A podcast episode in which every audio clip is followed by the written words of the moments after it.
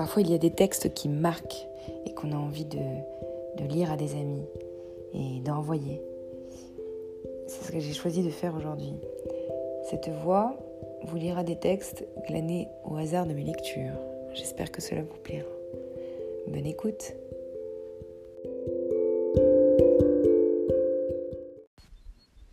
Il arrive par le train.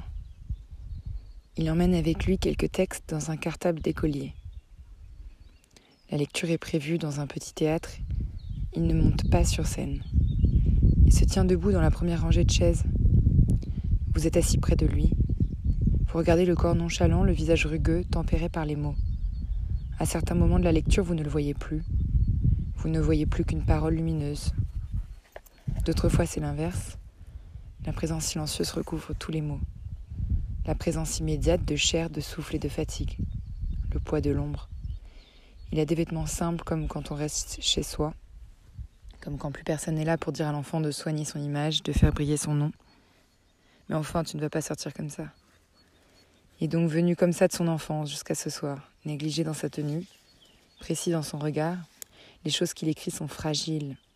Il les porte doucement dans le clair de sa voix, de temps en temps, il s'interrompt. Il regarde autour de lui. Il y a là moins de vingt personnes. Il est là très près du dérisoire, de la pensée d'une fatigue, d'une pensée fatiguée. Il est là très près de l'essentiel, de cette chose évidente jamais dite pour elle-même, la solitude de toute parole, l'éphémère de toute beauté. Parfois la beauté illumine une voix. La simple beauté de chaque jour dans la vie, elle éclaire le sang, elle fait des mots une seule flambée, puis s'effondre aussitôt dans le monde, comme un météore sur des terres froides, inhabitées. Et tout est à reprendre. Et tout est à refaire. Il parle doucement. Il a cette courtoisie des contemplatifs, cette douceur farouche de ceux qui n'en ont jamais fait qu'à leur guise, que suivant une pensée d'eux-mêmes dans leur jour, une pensée non apprise, solitaire. Sa violence est endormie dans sa voix. Elle remue légèrement sous les mots. Sa violence est à ses côtés, comme un enfant que l'on fait patienter près de soi. Il a 50 ans. C'est l'âge où un homme entreprend l'inventaire de ses biens. C'est quoi réussir sa vie? Ce qu'on gagne dans le monde, on le perd dans sa vie. Lui, il n'a rien. Il joue dans l'enfance sans gain ni perte. Il élève des cubes de silence sur sa page. Il bâtit des châteaux de lumière, il contemple des lézards d'encre bleue. C'est quoi réussir sa vie? Sinon cela, cet entêtement d'une enfance, cette fidélité simple. Ne jamais aller plus loin que ce qui vous enchante ce jour, à cette heure. Emprunter ce chemin qu'on ne suit qu'à s'y perdre. Il n'y a pas d'apprentissage de la vie, il n'y a pas plus d'apprentissage de la vie que d'expérience de la mort. La rupture avec soi est le plus court chemin pour aller à soi. La rupture avec le bout du monde et l'âge. À l'école, on apprend à s'asseoir sur un banc, celui-ci ou celui-là. On apprend à obéir pour la suite de sa vie au rang gagné, à la place attribuée dans l'enfance. L'écrivain, c'est celui qui ne gagne aucune place, pas même la dernière. Celui qui se tient comme ça, debout dans un rang de chaises vides, à nommer le feu d'une voix glacée. Quand c'est fini, une fois qu'il a lu au désert, sourit dans le vide, vous le quittez sans une parole. Vous emmenez avec vous quelques mots à lui dire, vous ne trouvez pas. Ce qui vous a touché ce soir-là demeure longtemps hors d'atteinte. En le cherchant, vous rendez impossible de le trouver. Vous avez besoin d'un oubli pour l'atteindre. Vous avez besoin de la nuit pour y voir. Ce n'est qu'au terme de plusieurs mois que vous découvrez la vérité de ce soir-là. La vérité de dire, comme celle de terre. La vérité est devant vous, dans le sous-sol d'une maison de retraite. En haut se trouvent les cuisines, des tuyaux percent le plafond. Un jour gris entre par une petite fenêtre.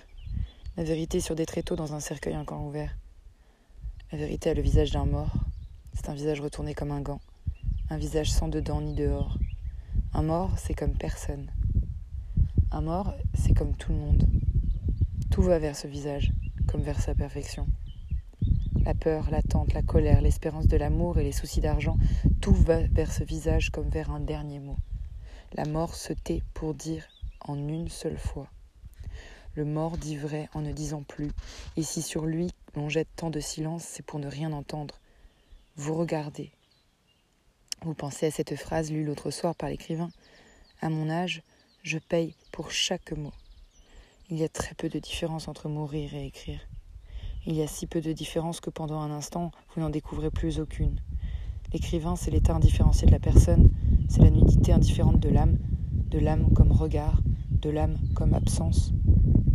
Celui qui s'écrit s'en va plus loin que soi. Il avance à pas de neige, il parle à mots de loup, il va vers la parole faible, il va vers la parole nue, retournée comme un gant, il éclaire en parlant sa propre absence. Derrière nous se tient un ange. Il est né avec notre naissance. Il grandit et s'épuise avec nous.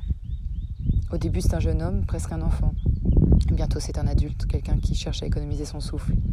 Il tient une hache dans ses mains, il attend. Jour et nuit, sans murmurer le moindre reproche, sans formuler aucun souhait, il attend. Il ne nous oublie jamais, le sommeil ni l'amour ne le distrait. Une telle présence sans défaut, une telle fidélité sans amour. Écrire, c'est faire retentir sur la neige chaque pas de l'ange. Écrire, c'est par instant se retourner et voir l'éclair de la hache au lever d'un seul coup, la fin de l'énigme.